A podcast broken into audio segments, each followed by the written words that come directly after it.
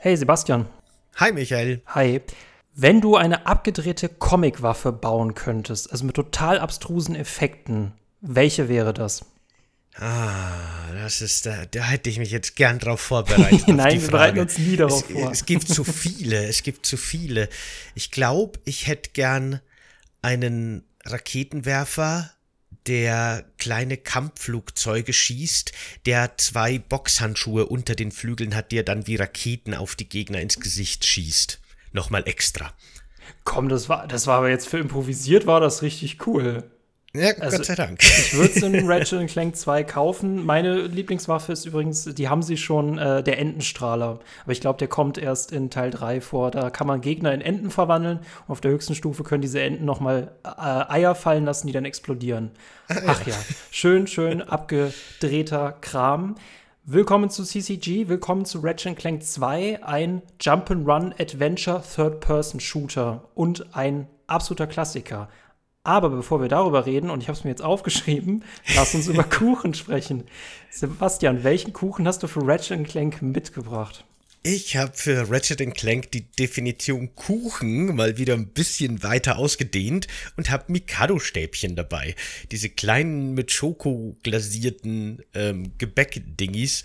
Denn ich habe mir gedacht, das sind so ein bisschen die Snacks, die Schokosnacks für Tüftler und Bastler, gerade wenn es ums Backen geht. Aus denen macht man so kleine Zäune und Leitern und Gerüste und verschiedene dekorative Elemente. Da kann man alles Mögliche draus basteln. Die sind super vielseitig, super vielfältig und ich finde, das passt ziemlich gut zu Ratchet Clank. Ich hätte jetzt irgendwie assoziativ sofort an einen Schraubenschlüssel gedacht oder ob es auch ja. eine Waffe aus Ratchet Clank 2 hätte sein können.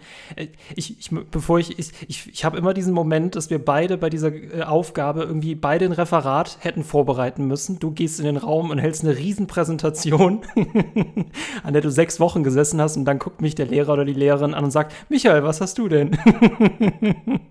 Aber no pressure. Äh, ja, ich habe ähm, Nee, ich bin treu geblieben. Also ich habe mich im Gegensatz zu dir ja an, an die Aufgabe gehalten. Äh, ich habe einen Mondkuchen mit einer sehr leckeren Glasur. Äh, wenn das ein Ratchet Clank 2 Level wäre, wäre es wahrscheinlich eine Schneekarte oder eine Gebirgskarte, aber ich würde ja. sie auf jeden Fall genießen. Okay. Ich habe wirklich genau wie du an Schraubenschlüssel gedacht oder Schrauben oder irgendwie sowas und habe mir gedacht, na, Werkzeug, irgendwas mit Werkzeug und Kuchen, wo ist da die Verbindung? Und deswegen sind mir diese Mikado-Stäbchen eingefallen. Aber ja, genau, so war das. Ich bin mal so gespannt, wenn wir uns mit dieser Aufgabe einmal komplett überfordern. Ja, ich frage mich wirklich, also wenn wir in 10, 20 Jahren diesen Podcast noch machen, ob wir da noch gute Kuchenideen haben oder ob wir nicht jeden Kuchen schon zwei, dreimal gegessen haben. Ich bin gespannt. Glaubst du, dass in irgendeinem Wiki das aufgezählt wird? Ja. Nee, aber ich glaube, dann haben wir schon eine eigene Bäckerei, das ist kein Ding. Also stimmt, also. stimmt. Coffee, Cake and Games Bäckerei, das wäre nicht schlecht. Oh, das wäre super. Ich finde es ja lustig, die Leute wollten ja unbedingt, äh, dass wir auch jetzt hier äh, Kaffee- und Kuchengeräusche machen. Also Leute, ja, vor mir steht wirklich ein Kuchen, in den ich reinbeiße. Aber Genau, ich habe nee. früher, das kann ich mal sagen, weil wir haben wirklich öfter äh, die Kommentare bekommen, dass wir mehr über den Kuchen reden sollen oder eben auch die Kuchengeräusche äh, im, im Podcast haben sollen. Ich habe tatsächlich in den ersten Folgen, weil ich die Tonspuren immer bearbeite, die Kaffeegeräusche, die, also die Geschirrgeräusche peinlich genau rausgeschnitten und rausgefiltert, dass alles ganz sauber und ordentlich ist. Aber mittlerweile mache ich das auch nicht mehr, weil das gehört schon auch zum Charme dazu. Das verstehe ich schon. Nee, nee, CCG unplugged, aber ich wollte einfach mal darüber sprechen, genau. So Leute, wir, jetzt, haben wir, jetzt haben wir mehr über Kuchen gesprochen. Wir, äh, dieser Wunsch ist erfüllt worden. Äh, lasst uns über Ratchet Clank 2 sprechen aus dem Jahr 2003. Äh, eine Reihe, die mich auf jeden Fall ähm, mega begeistert. Sie hat unglaublich viele Teile 2011 erschien schon der zehnte Teil. Wir sind jetzt mittlerweile bei zwölf oder 13 Teilen äh, von einem meiner absoluten Lieblingsentwickler, die auch Spyro ähm, gemacht haben. Ähm, aber bevor ich jetzt hier, einer von uns beiden ist immer so der nostalgisch und kann dann nicht mehr gebremst werden, bremse ich mich selber. Wie war dein Eindruck zu Ratchet Clank 2, dass ich von der klassischen Trilogie sogar für den besten Teil halte? Also ich habe ja persönlich relativ wenig Bezug zu der Reihe. Ich habe vor relativ kurzer Zeit mal den PS4-Teil gespielt, der da rauskam. Mhm. Ähm, und konnte damit nicht so wirklich viel anfangen. Und habe jetzt eben mit Ratchet Clank 2 zum zweiten Mal ein Ratchet Clank-Spiel in der Hand gehabt. Und muss sagen, das hat mir tatsächlich besser gefallen oder es hat mich zumindest mehr abgeholt als der neuere PS4-Teil, denn da habe ich so ein bisschen dieses Retro-Gefühl äh, gehabt und habe das Spiel verstanden in seiner Zeit damals und habe mir gedacht, ja, okay, ich verstehe, warum das ein verdammt cooler und äh, auch für dich ein nostalgischer Klassiker ist und warum das damals so ein sehr cooles Spiel ist. Und der PS4-Teil hat eben wirklich diesen diesen Teil, den ich jetzt gespielt habe, den zweiten wieder sehr gut abgebildet, auch ein bisschen modernisiert. Aber ich glaube, da muss man Fan sein, damit man heute noch wirklich so in die Spiele reinkommt. Aber ja, genau. Auf jeden Fall fand ich das Spiel auf jeden Fall sehr interessant und sehr clever in vielerlei Hinsicht. Und da gibt es viele Punkte, über die wir reden können. Ähm, mhm. Ich es ist halt, kann ich schon mal vorwegnehmen, gerade die Haupt-, also die Kernsteuerung, wenn es ums Shooter-Gameplay geht, das ist halt ein bisschen altbacken, da hat sich viel entwickelt seitdem, da ich, da bin ich nicht mehr so gut reingekommen. Aber trotzdem, interessantes und sehr cooles Spiel. Ähm, das finde ich ganz interessant, weil äh, ich weiß, also ich, jetzt müsste ich mich irgendwie selber einsortieren, gehöre ich zu diesen Ultra-Fans von Ratchet Clank. Ich persönlich bin von dem Remake nicht so überzeugt gewesen 2016 und ich bin auch nicht so überzeugt von Rift Apart. Also da bin ich tatsächlich so großer Fan der Klassiker. Äh, wir können auch mal später auch noch mal ein bisschen über diesen Verlauf der Reihe sprechen. Aber was ist Ratchet Clank? Wir spielen einen Lombax, den ich immer gewissermaßen als Weltraumkatze bezeichnen würde, der im ersten Teil einen kleinen Roboter, das ist Clank, äh, kennengelernt hat. Und jetzt sind sie halt so Guardians of the Galaxy mäßig unterwegs und retten immer eine Galaxis nach der anderen. Und im zweiten Teil ähm, sind sie in der Bourgogne-Galaxie und müssen irgendwie, ich, ich, mir fällt gerade nicht ein, ich, es gibt Stories, die sowas aufgreifen und mir fällt gerade keine ein, sie müssen ein Experiment zurückholen, das entführt worden ist von einer maskierten Person. Äh, und ähm, so ganz Spyro-typisch ähm, reisen sie dabei von Welt zu Welt. Bei Spyro ist es durch Portale, bei Ratchet Clank ist es halt mit dem Raumschiff von Welt zu Welt. Das sind so kleinere Welten, äh, die man so ein paar Quests erledigen muss, auf jeden Fall ziemlich viel schießen kann. Und das macht den großen Spaß aus. Und das für mich Besondere an Ratchet Clank 2 ist, es ist so unglaublich viel auf der Gameplay-Ebene geboten. Äh, man, kann, man kann schießen, man kann Bolts sammeln, es gibt Physikspielchen, es gibt eine Gladiatoren-Arena, es gibt Autorennen, es gibt ein Level, da kann man Reason-Clank spielen, äh, es gibt eine Wüsten, die man äh, durchsuchen kann und es gibt sogar Raumschlachten. Also es ist krass, was dieses Spiel von 2003 eigentlich schon alles hat. Äh, und hat auch ziemlich coole Weiterentwicklungen zum ersten Teil. Aber ich würde jetzt auch aus ohne Nostalgiebrille sind mir jetzt auch schon so ein paar Sachen aufgefallen, was für mich aber definitiv an dieser Reihe einfach zeitlos geblieben ist, ist der Humor. Wie bewertest du den, Sebastian? Ähm, ich muss ganz ehrlich sagen, ich habe das ganz nett wahrgenommen, aber das was? hat mich jetzt nicht großartig berührt oder umgehauen, muss ich sagen. Hm. Was, äh, ja, so, sag mal, sag mal ein paar Beispiele. Okay. Sag mal ein paar Beispiele für den Humor, was dich da, was dich da so fasziniert. Ach so, okay, gut, das hätte ich noch näher eingrenzen müssen. Der Humor spielt sich, also es ist in der englischen Version noch mal krasser als in der deutschen, finde ich persönlich, äh, wenn so Punchlines rausgehauen werden. Aber so der, der Hauptaspekt, wo der Humor sich auf jeden Fall abspielt, und das ist so ein ganz süßes kleines Detail äh, bei Ratchet Clank ist, äh, wir erfahren immer von neuen Planeten durch Werbungen. Das sind immer so kleine Videosequenzen und die sind einfach so schön abgedreht und bilden diese Welt ganz gut wieder. Das ist zum Beispiel eine, unter anderem eine Werbung für diese äh, Gladiatoren-Arena, die noch, die einfach viel zu unfair ist und ähm, das, das, es gibt auch äh, äh, Star Wars-Referenzen dort. Oder wir haben äh, so eine Bande, mit der wir immer wieder kämpfen, die Halsabschneider, die immer in ihren Videos ähm, über das Berufsklima sprechen und über irgendwelche Ausflüge irgendwo hin. Wir haben die Ach, es gibt alles Mögliche. Das finde ich so unglaublich schön authentisch an dieser Welt. Und ich finde es immer, das, das, ach, ich freue mich immer auf jeden Planeten, wenn ich davon eine Werbung gesehen habe. An diese Werbevideos habe ich gar nicht mehr gedacht, das stimmt. Die fand ich tatsächlich auch sehr nett. Die haben mir auch gefallen, die fand ich auch witzig. Ich habe jetzt eher so an die Dialoge und an ja. die Cutscenes gedacht ja. und das ist halt eher so ein bisschen Slapstick-Humor und so ein hm. bisschen, ne? Genau. Aber ja, doch, doch. Da, da gebe ich dir recht. Die, diese Videos und vor allem, wie dann auch die Welten inszeniert sind. Es ist ja auch immer spannend, wo landet man jetzt, wie sieht das aus, wie ist das aufgebaut. Das macht das Spiel so, schon sehr schön und teast das eben sehr schön mit diesen Werbeclips für die Welten. Äh, wie weit hast du denn gespielt? Ohne dass also, ich dir die Vorgabe gegeben habe, jetzt spielst gefälligst dreimal durch. ich habe ich kann es dir nicht sagen, wie lange ich in Stunden gespielt habe, weil ich da keine Zeitangabe habe, äh, hm. weißt schon.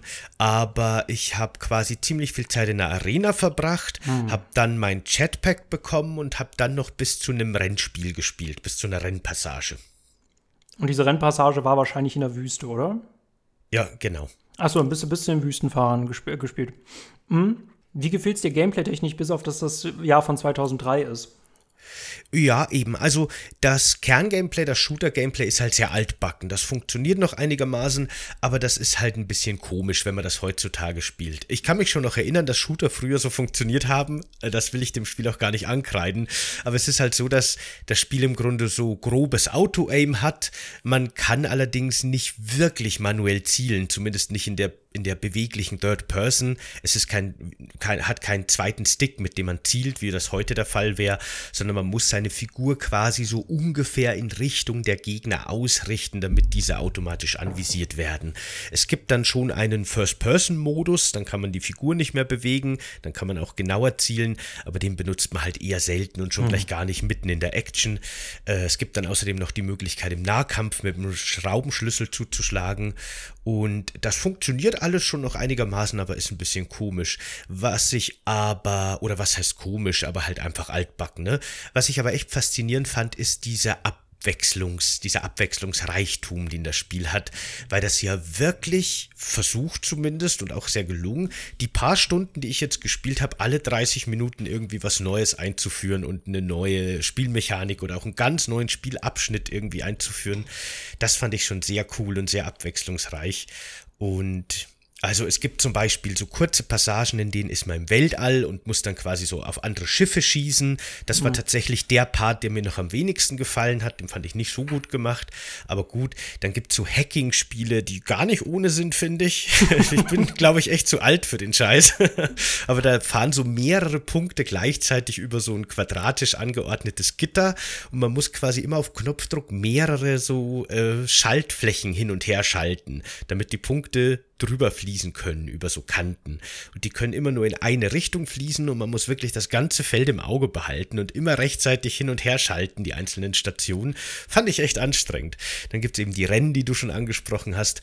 Und es gibt auch so Passagen, wo man dann mit Clank, dem kleinen Roboter, andere Roboter kontrolliert. Stimmt. Das fand ich mhm. sehr cool. Und äh, ich fand es aber auch äh, interessant, dass äh, ich sehr viel Einflüsse von früheren, von früheren Spielen, die ein paar Jahre vorher erschienen sind, in Ratchet Clank eben erkannt habe in den ganzen Passagen. Und das ist wirklich wie so ein Riesensammelsurium der, der vorherigen Jahre irgendwie an Gameplay-Innovationen und Ideen.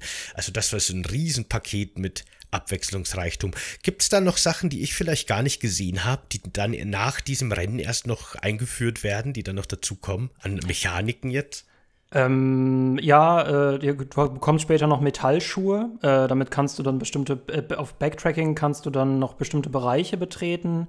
Ähm, es gibt tatsächlich noch eine zweite Arena. Äh, das Lustige, der dritte Teil hatte nur eine Arena mit also vielen Herausforderungen. Der Teil hat sogar jetzt zwei. Äh, es gibt noch ein Rennen und es gibt tatsächlich später auch noch ein weiteres Hacking-Tool. Deswegen, wir hatten uns darüber unterhalten und ich dachte mir, welches Hacking-Tool findet ihr jetzt schwierig? Es gibt ein noch schlimmeres. Da musst du äh, du hast eine Kugel vor dir und du musst diese Kugel halt immer wieder drehen und so einen Pfad ähm, nachlaufen. Es gibt nur einen richtigen Pfad, also du kannst immer links, rechts, oben, unten und das musst du auf Zeit richtig machen, bis du das Ziel erreicht hast. wenn du das nicht geschafft hast, darfst du von vorne anfangen. Und es gibt mehrere, mehrere Level dann bei diesem Minigame und das war echt schlimm, schlimm, schlimm, schlimm, schlimm. Ähm, ja, Endgegner wirst du dann noch nicht mitbekommen haben, äh, Zwischenbosse also in der Arena gab es zwei Bosse. Ich weiß nicht, ob also die nee, als so, richtige nee, oder. Allerdings, hm. ja, doch, könnte man schon sagen. Ähm, ja, äh, kann man schon sagen. Was ich krass finde, bei dem Arena kann man sich ja, man kann die Arena äh, kann man tatsächlich ja so weit spielen, wie man möchte. Und je öfter man halt gewonnen hat, desto mehr Sachen werden freigeschaltet, bis man auch irgendwann gegen beide Endgegner einfach gleichzeitig antreten muss. Mhm. Habe ich gemacht. Das, das schon war happig, schon happig. Das war ganz schön hart, ich finde auch. Das war ein ganz schön harter Kampf, aber da wollte ich mich durchgrinden. Ich habe mir gedacht, nein, ich bin jetzt schon mal hier in dieser Arena, ich beende die zu 100 Prozent und habe es dann auch gemacht. Aber ich fand die Bosse einzeln schon nicht leicht und dann, als beide gleichzeitig kamen, dachte ich mir, okay, das kann ich vergessen, schaffe ich nie. Aber es ging dann doch irgendwie. Man kann ja, das war dann so ein bisschen meine Strategie, nämlich die Munition, die man dann während der Kämpfe sammelt, sparen. Ich mhm. habe dann absichtlich ein paar vorherige Kampf Kämpfe wiederholt und verloren, nur Munition zu grinden. Und dann ging es eigentlich. Aber ja, genau. In der Arena habe ich auch viel Zeit verbracht. Ich finde, es hat so einen leichten, also auch so eine leichte Pokémon, ähm, so ein leichtes Pokémon-Design auch mit den Waffen, weil äh, wir kaufen halt eine Waffe nach der anderen. Pro Planet wird dann meistens eine neue freigeschaltet und wir sammeln halt Bolts ein. Äh, bei Spyro war das, was wir eingesammelt haben, Juwelen. Das konnten wir auch ausgeben, aber da hat es den Hintergrund, dass wir alle Juwelen in diesem Spiel einsammeln mussten, um überhaupt zu gewinnen. Und bei Ratchet Clank ist es egal, weil du kriegst halt für alles irgendwie Bolts oder so Schrauben. Und äh, jede Waffe kann man ja nach Gebrauch leveln und sobald eine Waffe gelevelt ist, äh, habe ich mir auch sofort die nächste genommen. Fun Fact am Rande, äh, ich habe es jetzt auf digital auf der PS3 gespielt, aber es gibt ein ganz tolles Feature auch noch für die PS2. Du kannst dort einen speziellen Waffenshop finden, bei dem du die Waffen aus Teil 1 laden kannst. Mm. Das ging natürlich auf der PS3 nicht, weil ich es da nicht gespielt habe. Du brauchst den Spielstand dafür. Und es gibt tatsächlich in Teil 3 auch. Dann kannst du die Waffen aus 1 und 2 mitnehmen. Die sind dann aber nicht mehr so stark. Das ist schon wirklich ein sehr cooles Feature. Über die Waffen haben wir noch gar nicht geredet, ne? Dabei Lass sind uns über die, die Waffen reden, ja echt so ein bisschen der Kern des Spiels. Ne? Ähm, ich habe jetzt eben nicht super lang gespielt, aber allein in meinen wenigen Stunden habe ich bestimmt acht, neun Waffen gefunden, wenn man so die Gadgets, also die Werkzeuge mitrechnet. Und ich fand dieses Feature, diese Idee total cool, dass man die Waffen, wie du schon erklärt hast, hochleveln kann, dass die durch Benutzung quasi aufsteigen können in einen höheren Rang und dadurch auch echt ihre Funktionsweise verändern. Das fand ich total cool. Ein bisschen schade ist, weil es eben so viel Waffen gibt, levelt man die Waffen in der Regel hoch, damit sie super mächtig werden, benutzt aber dann diese mächtigen Waffen nicht mehr, weil man sehen will, zu was die ganzen anderen Waffen werden. benutzt dann wieder die schlechteren. Man die hat Pokémon, ne? Ja. ja, man hat gar nicht so viel von seinen super mächtigen Waffen, aber trotzdem, das war ein cooles und motivierendes Feature. Das hat mir echt Spaß gemacht, diese Waffen zu sammeln und weiterzuentwickeln. Da kommt ja wahrscheinlich über den Stand, wo ich gespielt habe, hinaus noch so einiges, oder? An, ja, an Waffenfunktionen. Ja. Nee, das ist schon krass, aber ich muss sagen, da ich jetzt, also man muss bei Ratchet Clank sagen, es gibt Teil 1, 2, 3 und 4, dann haben sie so einen, ähm, einen Schnitt gemacht mit einem PSP-Teil, danach fing dann diese ähm, Future-Trilogie an, da war ich schon wieder raus und spätestens bei dieser Future-Trilogie, die ab 2007 gestartet hat, da wirkten die Waffen nicht mehr so mega kreativ. Ist natürlich auch viel verlangt, jetzt über fünf Teile hinweg spannende Waffen zu kreieren. Ich muss sagen, im zweiten Teil waren sie noch richtig cool, vor allem äh, ja, man hat natürlich normale Blaster, man hat natürlich normale Granatwerfer. Aber wenn man so mit, mit so, ähm, wenn man so Klingen verschießen kann, die beim, wenn sie beim Gegner auftreffen, sich noch viel mehr Klingen dann äh, aufspalten und man dann nur so einen ganzen Wirbelsturm an Klingen auf Leute losjagen kann, das ist schon, äh, das ist schon ziemlich cool. Äh, und da finde ich auch, ähm, sie haben so klassische Waffen, aber sie haben so total abgedrehte Waffen. Es macht einfach total Spaß, damit rum zu experimentieren. Und es passiert halt echt viel auf dem Bildschirm. Nicht vergleichbar mit Rift Apart, da passierte mir fast schon wieder zu viel auf dem Bildschirm. Aber ähm, doch, mit Waffen spielen ist schon ziemlich lustig in Ratchet Clank 2. Das stimmt. Wie gesagt, dieses ähm, Gameplay an sich fand ich halt leider ein bisschen nicht mehr so zeitgemäß, aber mit den Waffen rumexperimentieren hat mir trotzdem echt viel Spaß gemacht. Ähm, hast du eine Lieblingswaffe in dem Spiel, die ich vielleicht auch noch gar nicht so äh, mitbekommen habe? Weil ich habe ehrlich gesagt hauptsächlich, muss ich sagen, die, das Standardgewehr benutzt. Gerade oh. dann auf der hoch, hochgelevelten Stufe haut das einfach so krass alles weg. Aber was, was habe ich denn verpasst? Ja, ähm, also wie gesagt, den, äh, die, den, den, den, den, den Klingenwerfer, es gibt noch eine Blitzpistole, die ist halt eher so auf, ähm, die ist auf Nahkampf. Ich glaube, jetzt bringe ich, hoffe ich, dass ich die Teile nicht durcheinander bringe. Es gibt eine Energiepeitsche. Verzeih mir bitte, wenn ich die Teile durcheinander bringe, aber ich mache ja quasi Werbung für die gesamte Reihe. Ja, ähm, okay. nee, genau. Es gibt einen Entenstrahler, das war ziemlich cool. Ähm, sie hatten dann später mal auch eine Disco-Kugel oder ähm, eine Disco-Kugel, dass die Leute halt alle tanzen müssen. Eisstrahler. Also es ist wirklich alles da. Ähm, was richtig cool ist, das war mal so ein bisschen das, ähm, das Easter Egg gewissermaßen. Äh, man trifft in jedem Teil auf irgendeinen dubiosen Händler, der dir die Rieder verkauft. Die Rieder heißt, es ist eine Abkürzung für Reiß ihn dir auf. Keine Ahnung. Aber die Rieder ist die stärkste Waffe und dafür muss man das Spiel mindestens zweimal durchgespielt haben, um so viel Geld zu haben, diese halt freizuschalten. Und das ist eigentlich quasi ein Raketen-Raketenwerfer. Also ich weiß nicht, wie viele Läufer an dieser Waffe dran sind, aber mit der Rieder ja, einmal draufdrücken und Ende. Hm.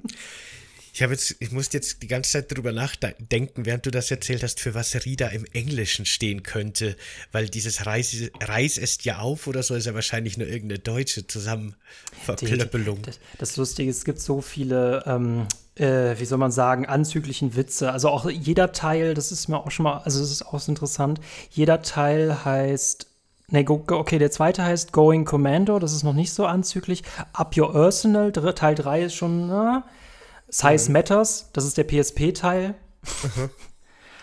Tools of Destruction, Quest for Booty, ja. Na gut, okay. Rieder im Englischen, das interessiert mich aber jetzt mal, das würde ich gerne wissen. Achso, und aus dem ersten Teil äh, gibt es noch eine Stromklaue, das fand ich noch ziemlich cool. Ähm, und man merkt auch irgendwann, äh, für welche, genau für welche Fälle die sind. Und es gibt so Waffen, die benutzt man gerne bei Endgegnern und manche Waffen benutzt man auch einfach zwischendurch. Mhm.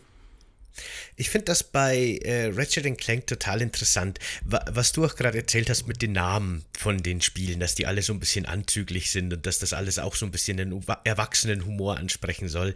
Äh, ich finde das auch so historisch recht spannend, weil ich finde, man merkt bei Ratchet Clank ganz stark, dass Sony gerade in der Zeit, so PlayStation 1, PlayStation 2, aber auch darüber hinaus, ganz stark versucht hat, ein Maskottchen zu etablieren oder mehrere Maskottchen zu etablieren.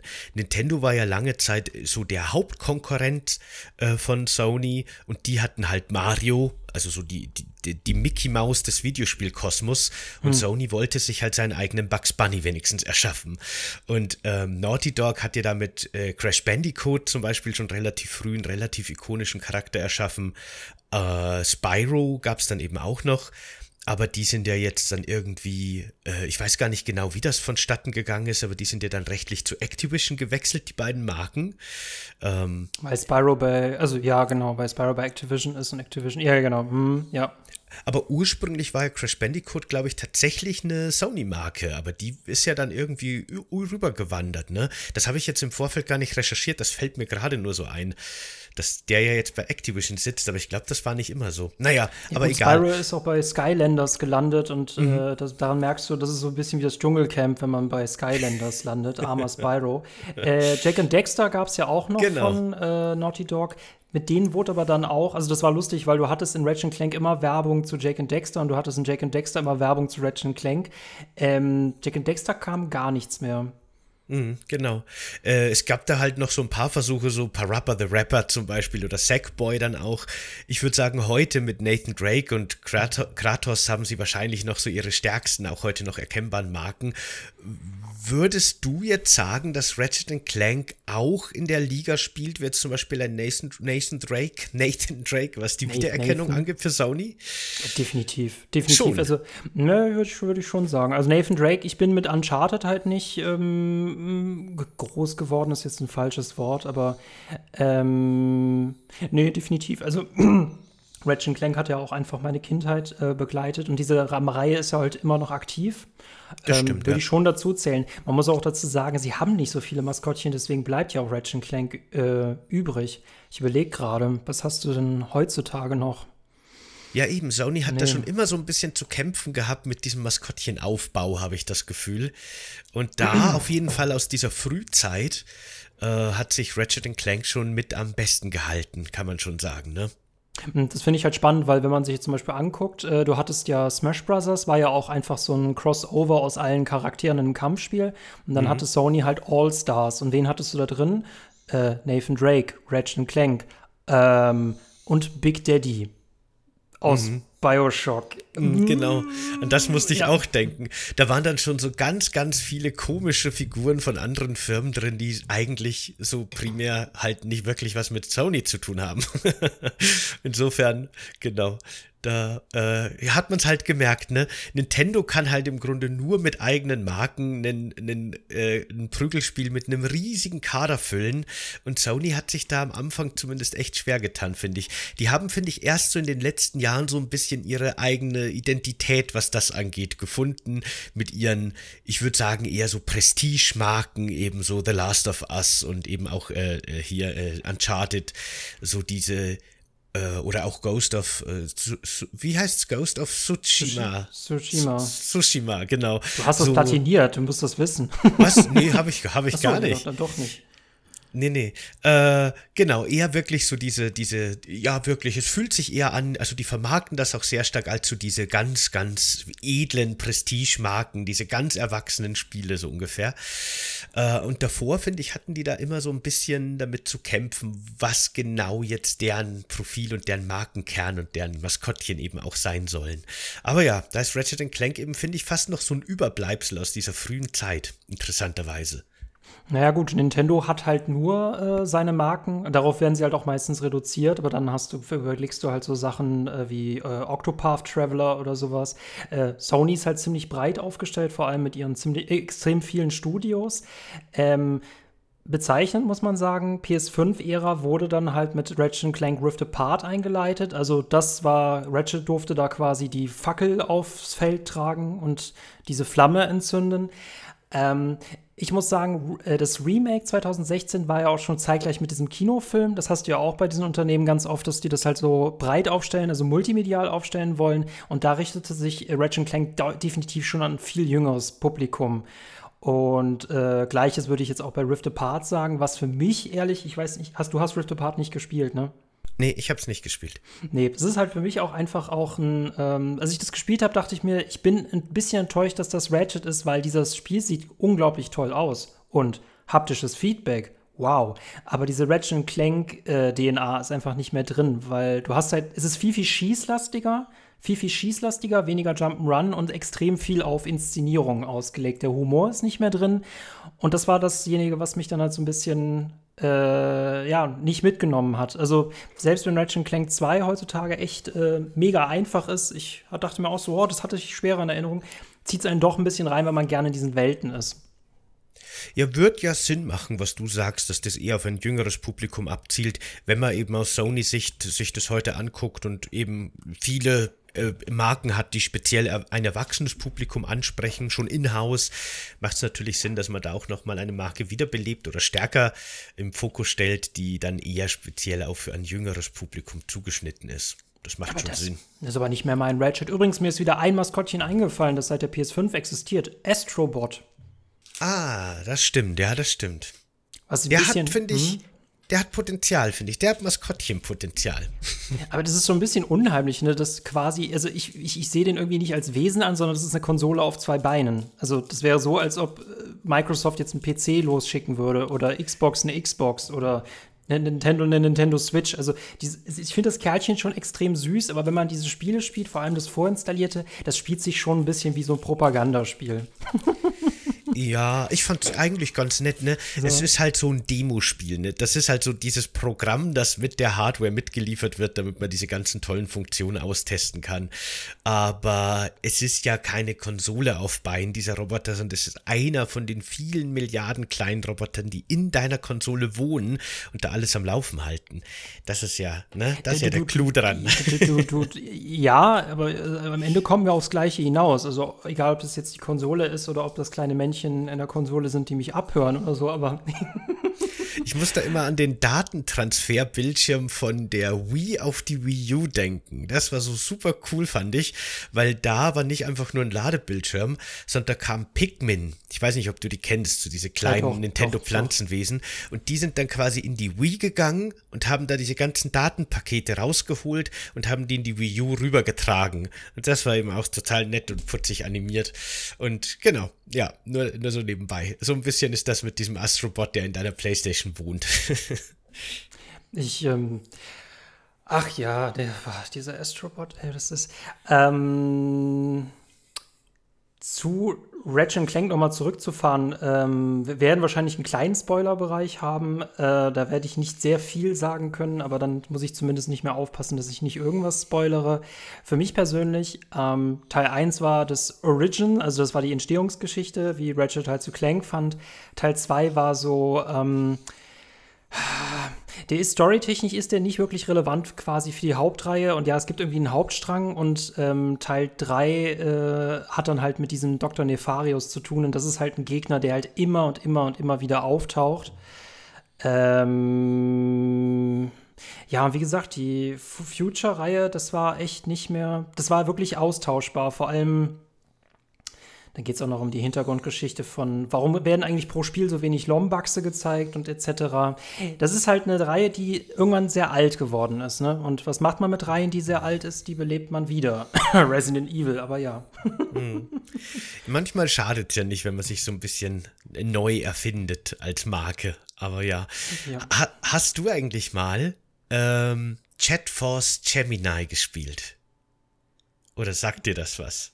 Müsstest du mir jetzt sagen, für welche Konsole das oder Plattform das erschienen ist, aber das, das sagt ist, mir nichts. Das ist 1999 für den N64 erschienen mhm. und das fand ich total interessant, weil Ratchet Clank 2, das ich jetzt gespielt habe, aber ich gehe davon aus, im Kern wird sich der erste ähnlich gespielt haben oder genauso, fühlt sich für mich voll wie Nachfolgern inoffizieller von Chatforce Gemini an. Also alle, die das Spiel kennen, denen das versagt, ähm, dieses, dieses Kerngameplay, wie, die, wie das Schießen funktioniert, eben auch nicht ideal, würde ich jetzt sagen, aber damals halt State of the Art, dass die Jetpack-Funktionen, äh, das Rennminispiel, die, die Spielstruktur überhaupt, äh, ich würde vermuten, dass das so ein bisschen historisch eine Vorlage war für das Ratchet Clank Gameplay. Das fand ich total spannend, als ich nämlich den zweiten Teil gespielt habe, weil ich hatte sofort voll starke Chatforce Gemini Backflashes. Ein Spiel, das ich damals super cool fand, aber das ich heute, glaube ich, echt nicht mehr spielen wollen würde, weil der N64 hatte ja zum Beispiel noch nicht mal zwei 3D-Sticks. Also da hatte man noch die vier C-Tasten, mit denen man dann strafen und zielen musste und sowas das war schon klobig. Da ist auf jeden Fall äh, Ratchet Clank eine Weiterentwicklung davon, was die Steuerung auch angeht. Aber ja, an das fühlte ich mich sehr stark erinnert. Nur so am Rande. Das fand ich interessant. Hm, ich glaube, wenn ich dieses, ich würde den Namen jetzt überhaupt nicht mehr wiederholen können, aber du weißt jetzt welches Spiel, ne, genau, das Spiel, das du eben erwähnt hast, wenn ich das spielen würde, würde ich wahrscheinlich sagen, sie haben von Ratchet Clank geklaut, was überhaupt keinen Sinn macht, ne, rein temporär, aber rein gefühlstechnisch. Ja. Ähm, nee, äh, cooles Spiel, ähm, persönlich, das war ja interessant. Ähm, du hattest, Ratchet Clank war ja diese Science-Fiction-Comic, ähm, bunte Welt. Zuvor hatten sie halt Spyro gemacht, der tatsächlich äh, so zum Thema, was ist eigentlich unser, aus unseren Kindheitsmaskottchen geworden? Äh, wie gesagt, Skylanders, also Dschungelcamp. Ähm, Spyro hatte tatsächlich, die hat, er hatte gute PS1-Spiele. Ich weiß nicht, hast du Spyro gespielt? Ja, habe ich gespielt. Ach krass, lust, lustig, dass du Spyro kennst, aber Ratchet Clank nicht gespielt hast, beziehungsweise da nur das Remake. Aha. Tja. So, Wie kommt so das denn? Gehen. Also im Grunde kommt das ganz einfach daher, dass ich als Kind keine PlayStation-Konsolen hatte. Ich hatte immer die Nintendo-Konsolen, aber der Nachbar meiner Oma hatte eine PlayStation und ich habe halt einfach gespielt, was der Nachbar meiner Oma hatte. Und ja, das ist meine, meine, so kam meine PlayStation-Auswahl zusammen an Spielen, die ich damals gespielt habe als Kind. War, war das dein, war das dein PlayStation-Mentor quasi? Es wird das genau. gespielt, was auf den Tisch kommt. Okay, so sehr, ungefähr. Sehr, sehr spannend. Nee, das das Lustige ist, ähm, Ratchet Clank hatte ich ursprünglich, ich glaube, damals hieß Real nicht Real, sondern Kaufland oder so. Oder nee, wie hieß Real denn davor? Keine Ahnung. Ja, Real hieß, keine Ahnung. Kaufland gibt es immer noch auf jeden ja, Fall. Ja, aber wie hieß denn Real davor?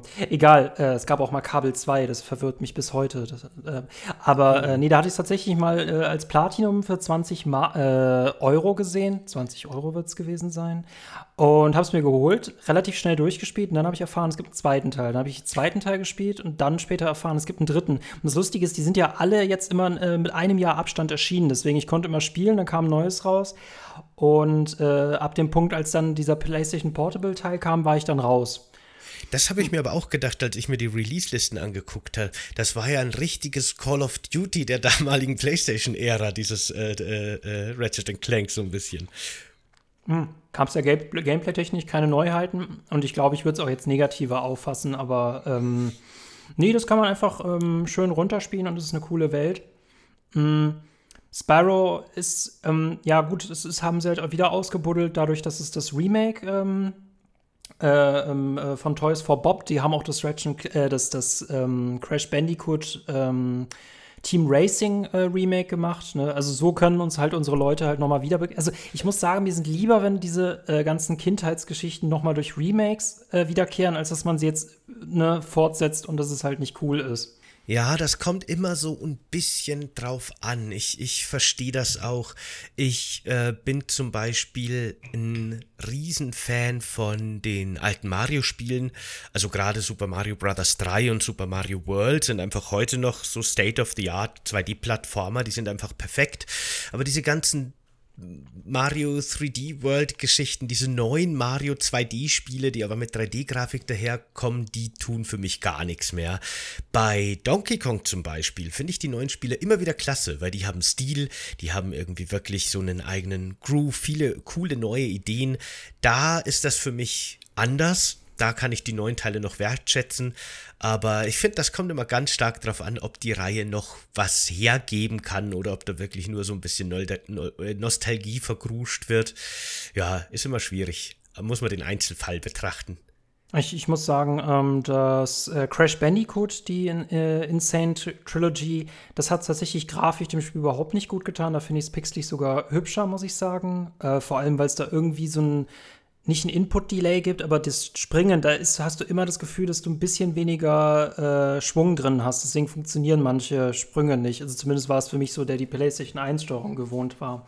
Und was ich bei Spyro feststellen musste, war, es ist halt ein Spiel mit viel Backtracking. Ne? Du, du machst bei Spyro ähm, bekommst du halt 100% dadurch, dass du in jedem Level alle Edelsteine einsammelst, weil es als Kind schon extrem frustrierend war, wenn du in irgendeinem Level neun, äh, 599 von 600 Steinen gefunden hast. Das heißt, du wusstest, es gab irgendwo auf dieser Karte noch einen einzigen roten Juwel und wenn du den nicht findest, dann äh, kannst du es nicht durchspielen. Und ich würde nicht glauben, also ich gehe nicht davon aus, dass wir noch mal da ein neues Spyro-Spiel bekommen, weil diese Sammelei ist schon krass aus der Zeit gefallen. Wie siehst du das? Ob Sammelei grundsätzlich aus der Zeit gefallen ist. Ich, ich, wenn man es vielleicht mit modernen Mechaniken noch mal anders verpacken würde, vielleicht wird es funktionieren. Ich weiß es nicht. Aber wenn, dann müsste man Spyro wahrscheinlich schon insgesamt umbauen nochmal. So klassische 3D-Plattformer haben es eh schwer. Da gibt es irgendwie noch so die paar wenigen großen Marken. Also jetzt zum Beispiel äh, Mario Odyssey war wieder total großartig, ist auch wirklich ein super Spiel. Aber ich glaube, das verkauft sich auch nur wegen der Marke so gut.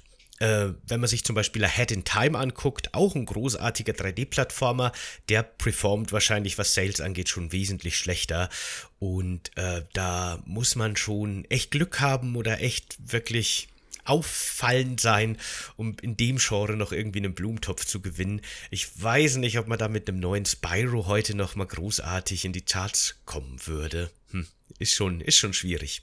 Ja, finde ich persönlich auch. Ich gut, ne, Ratchet Clank konnte es halt den Shooter-Part halt mehr ausbauen und äh, aber das ist, glaube ich, der Grund, warum ich gerade diese alten Ratchet Clank-Teile so feiere, weil das für mich so die letzten richtig guten Jump'n'Run-Adventures eben waren. Vor allem, weil sie halt auch noch mal eine Weiterentwicklung zu Spyro waren, weil Spyro ist halt wirklich ein Feel-Good-Spiel. Also da gibt es auch kaum Herausforderungen, bis auf die Herausforderung, dass man halt alles sammelt. Und das finde ich immer so ein bisschen, das hat mich schon bei Assassin's Creed 2 schon mega genervt mit den 100 Federn, weil es gibt für keine Sammelaufgabe, und da kannst du mir gerne widersprechen, aber für welche Sammelaufgabe bitte in diesem Ausmaß gibt es am Ende dann noch eine coole Belohnung, dass ich mir denke, so, jetzt habe ich's.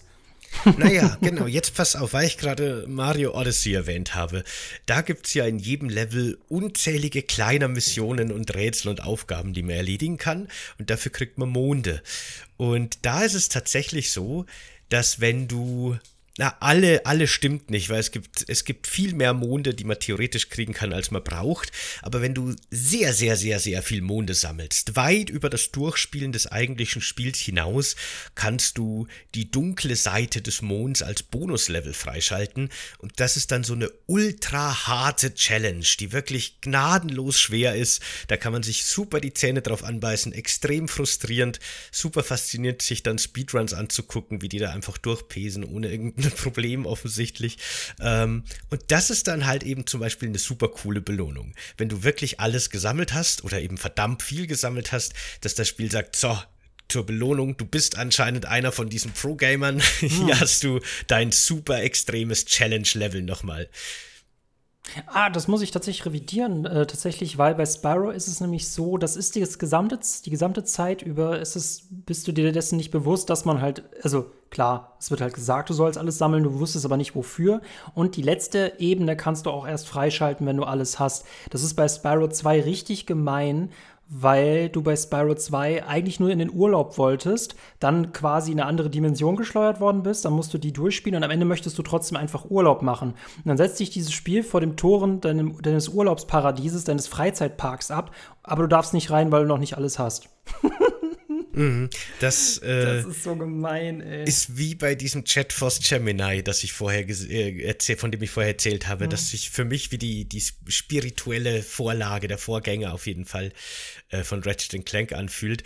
Da ist es nämlich auch so, dass du das letzte Level nur dann machen darfst, wenn du vorher in jedem Level irgendwo einen versteckten Part für dein super Raumschiff oder sowas findest. Ah, ist das nicht aus der Zeit gefallen? Ich muss sagen, das Einzige, wo ich es richtig geil fand, war äh, GTA, GTA Vice City war es wahrscheinlich gewesen sein, diese 100 versteckten Päckchen. Ich habe da nie aktiv nachgesucht, aber ich habe mich immer gefreut, wenn ich zehn weitere gefunden habe, weil dann bekam man ja eine Waffe nach Hause geliefert.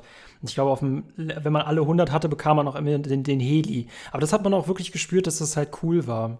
Ah ja gut, aber jetzt wo du sagst, dass es aus der Zeit gefallen ist, würde ich grundsätzlich sagen nein, weil es gibt noch Spiele, die aktuelle Spiele, sehr erfolgreiche Spiele, die das auch sehr interessant und gut und so umsetzen. Ich musste jetzt eben zum Beispiel, als du das mit den 100 Kokspäckchen oder was ja, das, das sind nicht, bei GTA ist. erzählt hm. hast, ähm, musste ich an das neue Zelda denken, Breath of the Wild, weil das hat ja eben auch in der ganzen Welt verteilt so kleine Rätselchen, ähm, für die man dann so Ah, das ist schon so lange her. Ich glaube, man kriegt irgendwelche Samen oder sowas in der Art. So, so Dinger. Ist egal. Auf jeden Fall gibt es äh, eine gewisse Ressource, die man für diese Mikrorätselchen in der Welt kriegt, die man im Grunde auch sammelt, wenn man so will. Und dafür kann man dann Inventarerweiterungen und sowas freischalten. Also auch eine wichtige Ressource. Und das funktioniert ja scheinbar auch heute noch ganz gut in dem Spiel. Ja, das ist halt Nintendo, ne? Ich glaube, die, die, die haben das Jump'n'Run, durften die einfach äh, unsterblich machen. Ich muss sagen, in jedem anderen Spiel, ich bin kein Nintendo-Spieler, aber auch wenn man irgendwas sammeln kann in God of War oder so, es muss definitiv sinnvoll sein. Also es muss sich, also ich, ich muss das Gefühl haben, dass, dass, dass es sich auf jeden Fall rentiert. Und wenn es so über 20 oder 50 Sachen sind, wo ich weiß, okay, das ist jetzt einfach nur um Spielstreckung, was ich God of War nicht vorwerfen würde. Bei Ubisoft hast du es definitiv. Na, nee, ich bin zu alt zum Sammeln. Ja, es kommt, finde ich, immer darauf an, wenn du wirklich so das Gefühl hast, okay, cool, in diesem Level gibt es theoretisch 500 von irgendwas und ich habe 499 gefunden. Ich werde niemals im Leben, auch nicht mit Guides, unmöglich jemals dieses eine Dingi, das mir noch fehlt, finden. Dann ist es natürlich nur frustrierend. Aber wenn es jetzt zum Beispiel wie die Währung in Ratchet Clank 2 funktioniert, wo du halt einfach nur je mehr, ja. desto besser hast, dann ist es ja nochmal ganz was anderes. Oder wenn es eben nicht so eine endliche Ressource ist, sondern wenn dir das Spiel theoretisch mehr zur Verfügung stellt, als in den einzelnen oder als notwendig ist für die letzte Belohnung. Das ist, finde ich, auch immer noch ein guter Kniff. Beziehungsweise geben einem manche Spiele ja dann auch gegen Ende nochmal so Suchgeräte oder irgendwelche Mechaniken zur Hand, damit du dann eben die letzten noch leichter finden kannst. Da gibt es schon Möglichkeiten. Ich würde die nicht komplett gleich, also so Sammelaufgaben, Sammelobjekte, ich würde die nicht für tot erklären. Die müsste man oder muss man nur ein bisschen moderner einbauen. Okay, also entweder, also okay, aber ähm ich habe eben gemeint, dass ich zu alt dafür bin. Vielleicht bin ich noch nicht alt, zu alt dafür. Ähm, das Interessante bei Ratchet Clank 2, das hatte auch nur der Teil, ich bin mir nicht drin, nee, der dritte hat es nicht. Der zweite hat zwei Level mit Wüsten, wo man Kristalle sammelt. Und die sind an sich gar nicht notwendig für die Haupthandlung. Ich glaube, einmal braucht man sie, um ein Schiff zu reparieren, aber du kannst diese Kristalle in dieser Wüste sammeln und sie gegen Geld eintauschen. Und das Spannende daran ist, in diesen Wüstenleveln, das ist einfach so ein ab, abgetrennter Part, aber da wirst du permanent mit Monstern ähm, zugespammt. Und das macht es halt so unglaublich spannend, weil du die halt lebend aus dieser Wüste rausbringen musst. Äh, das muss ich sagen, das war cool und das war auch irgendwie so, äh, je weiter du warst, desto, desto schwerer wurde es auch. Ich musste auch gerade tatsächlich an, ähm, ich weiß nicht, hast du Division gespielt? Nee, habe ich The nicht Division, gespielt. Das fand ich, äh, das wird wahrscheinlich so für die der einzelne Part gewesen sein, der dieses Spiel so krass gemacht hat, aber sie hatten diese Dark Zone. Das war dieser dunkelste Teil in dieser apokalyptischen Welt, wo man plötzlich in einem PvP-Modus war und alle Sachen, die du dort finden konntest, waren extrem viel wert, aber es war auch extrem schwer, sie lebendig rauszubringen. Hm, man muss mir offenbar nur die Motivation geben, es haben zu wollen, weil es selten oder schwer begehrt ist. Naja, okay. ja, ich, ich finde, es muss sich erstens lohnen und zweitens muss es real, realistisch sein, dass man alles findet, ohne irgendwie tausend Stunden irgendwelche leergeräumten Level zu durchforsten. Das sind, finde ich, die wichtigsten Punkte so. Ein bisschen. Müsste ich jetzt echt eine Karte zeichnen, wie wir gerade thematisch total abgedriftet sind. Also das wäre total ein total. totales Gemälde. Aber ich fand es auch mal sehr angenehm. Ähm, ich habe es mir auch gedacht. Ähm, fahren wir mal ganz kurz zu Ratchet Clank 2 zurück. Ähm, 30 Sekunden Spoiler-Part, keine Ahnung. Du kannst alle Fragen stellen und ich bin gespannt. Leute, Spoiler-Part, es gibt nicht so viel zum Spoilern und hier ist er. Wie kann ich dich denn spoilern bezüglich Ratchet Clank 2? Ähm, wo, worum genau geht's denn eigentlich? Was ist der rote Faden in Ratchet Clank 2, der einem so durchs Spiel zieht? Weil ich habe irgendwie, ich, ich, ich, es ist jetzt auch ein bisschen länger her als normalerweise, dass ich das Spiel gespielt habe. Ich habe die Dialoge nicht mehr genau im Ohr, aber da ist immer dieser komische Waldross-Kerl, der mhm. einem immer irgendwas erzählt und dann kommen die Werbespots und dann geht man zu dem Planeten und hat da eine Good Time. Und da war irgendwas mit so einem komischen Space Deep, ne? Ja, so ja, genau. Ninja-Kerl. Genau aber ich hab's wirklich, ich hab die Story überhaupt nicht mehr im Kopf. Nee, das ist total, das ist eigentlich total süß. Jetzt dieser zweite Teil hat äh, einen unerwarteten Kniff oder einen unerwarteten Twist, weil im ersten Teil bekämpfen wir halt einen Bösewicht und das ist halt ein Bösewicht. Und es gibt eine sehr spannende Figur in Ratchet Clank, äh, das ist Captain Quark. Und das ist ein Superheld, der irgendwie ein äh, totaler Scharlatan ist, also der quasi der Gilderoy Lockhart des Ratchet Clank-Universums. Und der beneidet Ratchet Clank immer dafür, dass die richtige Helden sind und er muss immer schmutzige Sachen machen. Und das Lustige ist, er hat sich für den zweiten Teil was ganz Faszinierendes ausgedacht. Er hat die Rolle oder den Platz mit Mr. Fizzwidget getauscht. Das ist dieser Mann, von dem du gerade gesprochen hast, also diesem Anführer dieser komischen Firma. Und ähm, quasi möchte er dieses gestohlene Experiment zurückholen, weil er weiß, dass dieses Experiment, das ist irgendwie ziemlich äh, makaber, dieses Experiment ist extrem gemeingefährlich und soll als Kuscheltier verkauft werden. Das Problem ist nur, es läuft amok und dann äh, ist dieses Ding auf Produktion gegangen und überall bricht dieses Experiment halt aus. Und äh, das hat er halt absichtlich passieren lassen, damit er diese, dieses Universum retten kann oder diese Galaxie. Und unser maskierter Jäger ist in Wahrheit ein weiblicher Lombax. Ah, okay. Hat, hat der zufällig was mit dem Rift Apart Lombax zu tun? Nee, oder? Nee, das, das fand ich nämlich auch faszinierend. Das habe ich mich. Das ist nämlich, mit den Lombaxen sind sie so ein bisschen. Also, das Interessante ist, Ratchet ist der letzte seiner Art, in Anführungszeichen, weil seine Art mal abgehauen ist und äh, er quasi zurückgeblieben ist äh, und sein Vater ein ähm, Portal beschützen musste und dabei gestorben ist. Es gibt später in der Future-Trilogie wird darauf eingegangen. Ähm, und in Wiki-Seiten fand ich das ganz spannend, weil Angela, das ist so heißt die äh, Lombergs Frau aus Teil 2, die wird irgendwo noch mal erwähnt, aber dann verschwindet sie einfach. Und seitdem hast du eigentlich nie wirklich mit Lombaxen zu tun. Äh, bis auf halt, ähm, wie heißt sie denn? Rift? Hä? Wie heißt sie denn? Aus Rift Apart. Jetzt habe ich Ich weiß es nicht, keine Ahnung. Ihr, ihr, wisst, wen ich meine, genau. Und ist, sie ist ja quasi das Parallel-Ich zu äh, Ratchet. Genau.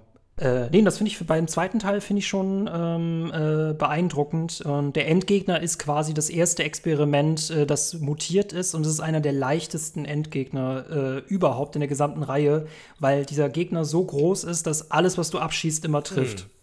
Ich mag das ehrlich gesagt. Ich mag das, wenn der letzte Endboss leicht ist in Videospielen. Ich hasse das, wenn die einem am Schluss noch mal so einen großen Klotz hinstellen, den man einfach nicht überwinden kann. Ich bin, da, bin, bin Fan davon, von der Designentscheidung. Finde ich gut. Eindrucksvoll, aber leicht sollen letzte Bosse sein.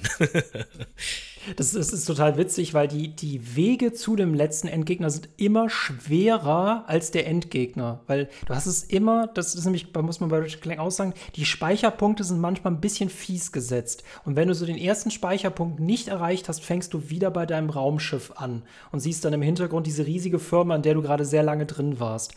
Ähm, sobald du aber den Bossgegner erreicht hast, wird er gespeichert. Das heißt, du kannst dann von deinem Raumschiff direkt dich rein teleportieren. Ähm, und das ist bei jedem Teil so. Teil 1 war schon knackig, vor allem weil du nicht wirklich viele Waffen hattest und nicht viel Munition. 2 war extrem leicht. Der dritte Teil war mehrphasig und dadurch schwer. Und der schlimmste Endgegner in Ratchet Clank ist der aus Teil 4. Das ist äh, quasi Gladiatoren-Arena als ein einziges Spiel. Ich glaube, das würde dir sehr, sehr gut gefallen. Okay. Weil es geht nur noch ums Kämpfen. Und der Endgegner ist echt, echt gemein. Echt gemein, ja. Hm. Na gut. Habe ich dich mit, äh, habe ich dir jetzt alles erzählt, was du Ratchet Clank wissen musst. Äh, ganz tolle Reihe. ja, cool. Ähm, ich fand den Ausflug in Ratchet Clank 2 auf jeden Fall super interessant. Ich finde eben auch von der historischen Einordnung super spannend, weil das eben wirklich noch so ein oldschooliger Third-Person-Shooter ist. Da merkt man eben noch, wie sich diese Genre, gerade so diese 3D-Third-Person-Shooter, äh, so in ihrer, in ihren Kinderschuhen noch befanden.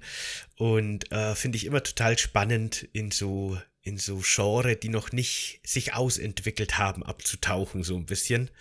Fand ich cool. Und wie gesagt, ich hatte zu der Reihe kaum Bezugspunkte und verstehe die jetzt auf jeden Fall auch viel besser, nachdem ich da jetzt selber reingespielt habe.